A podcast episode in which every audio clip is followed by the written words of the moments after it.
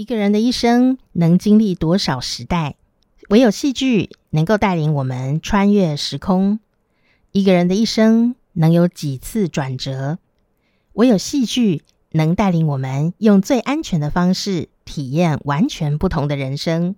晴天旅行，雨天读书，欢迎来到生动神州行。我是小晴天。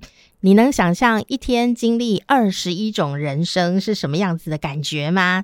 今天呢，我们要带你到河南郑州，世界上目前最大的戏剧的剧场聚集地哦。它总共有二十一个小剧场，三个大剧场，文艺旅行双结合，城门开了，请君入戏。只有河南戏剧幻城呢，是导演王朝歌的作品哦。它不但呢是巨大的剧场梦，而且呢也是一出呢非常绵长的剧场故事哦。如果你有时间，你真的可以在这里呢看完二十一出戏，而且呢这二十一出戏都跟河南有关系哦。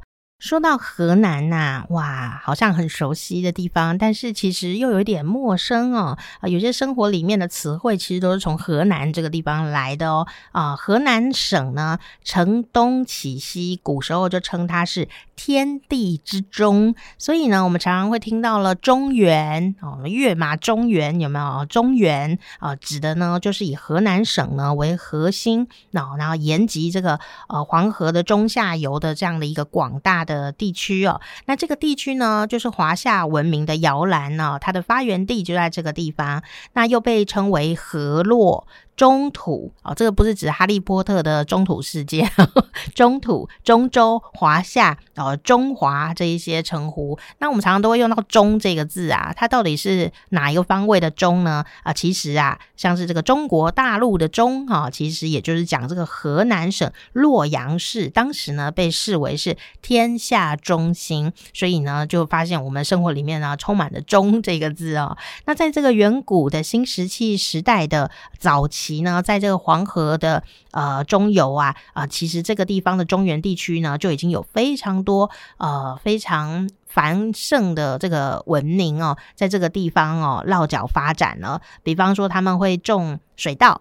种小米，还有呢，他们已经会在家里面养猪了哦。其实呢，你就可以感觉到那个，哎哎，这个生活啊，已经呃非常的呃文明了哦。那还有呢，这个最早期的陶器文明啊，裴李岗文化呢，也是在这一个呃范围里面。还有像是仰韶文化、龙山文化、二里头文化哦，其实也大多呢在河南有分布哦。那夏朝的时候呢，啊，在这个地方啊建。立了中原呢，也历史上面呢，呃，第一个最早的世袭的王朝，好，就是传位传给他的儿子啦。哦，那河南呢，简称啊叫做豫啊，古时候叫它豫州啊，犹豫的豫哦。那为什么呢？啊，就是因为来自这个夏禹哦，这个大禹治水啊，后来就当了皇帝嘛，他就帮这个天下化为九州。啊，称为中原哈的这个地方，好称为豫州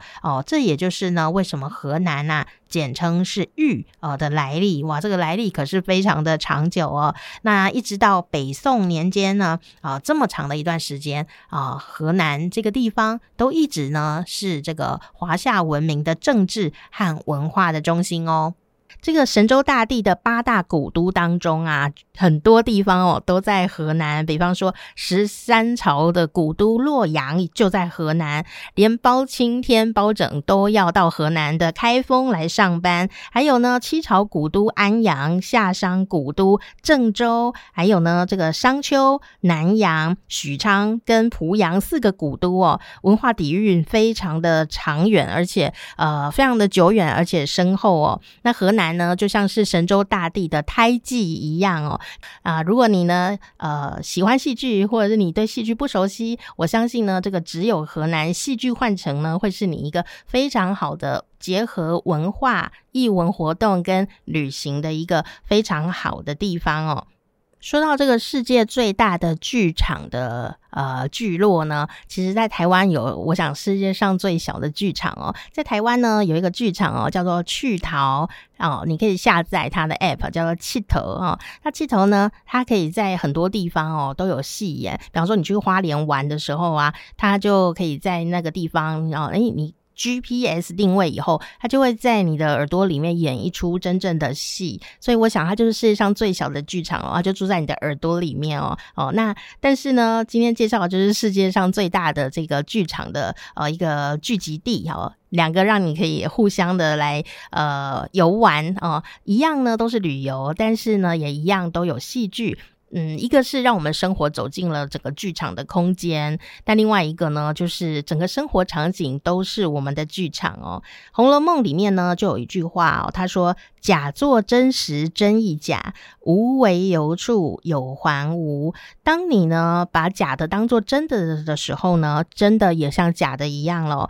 那你把没有当做有的时候呢，诶，好像有也变得跟没有一样了啊！就好像我们走进了剧场的那种感觉。诶，你可能觉得在里面看了一场悲剧，非常的悲伤啊。可是悲剧可以荡涤人心哦，是荡涤，不是荡条哦。荡涤人心的时候，诶，你觉得？出剧场的时候，觉得自己好像活在这个时代，虽然也蛮辛苦的，可是好像没有呃以前这么的辛苦，好像以前人更辛苦呢。那我们竟然都已经活过这样子一个年代了，现在其实我们也挺幸福的哦。呃，我想呢，这就是我们戏剧呢，呃，特别能够带领给我们的一些魔力。所以呢，下次你到河南郑州呢，别忘了可以到这个很多人都说很棒的这样的一个地方，一起来游玩哦。只有河南戏剧幻城。当然呢，你到了郑州，别忘了去看看真的黄河，然后吃一碗牛肉汤底的胡辣汤，记得可以配油。条非常对味哦！生动神州行，我是小晴天，赶快订阅我们的频道，下一次我们再一起去旅行。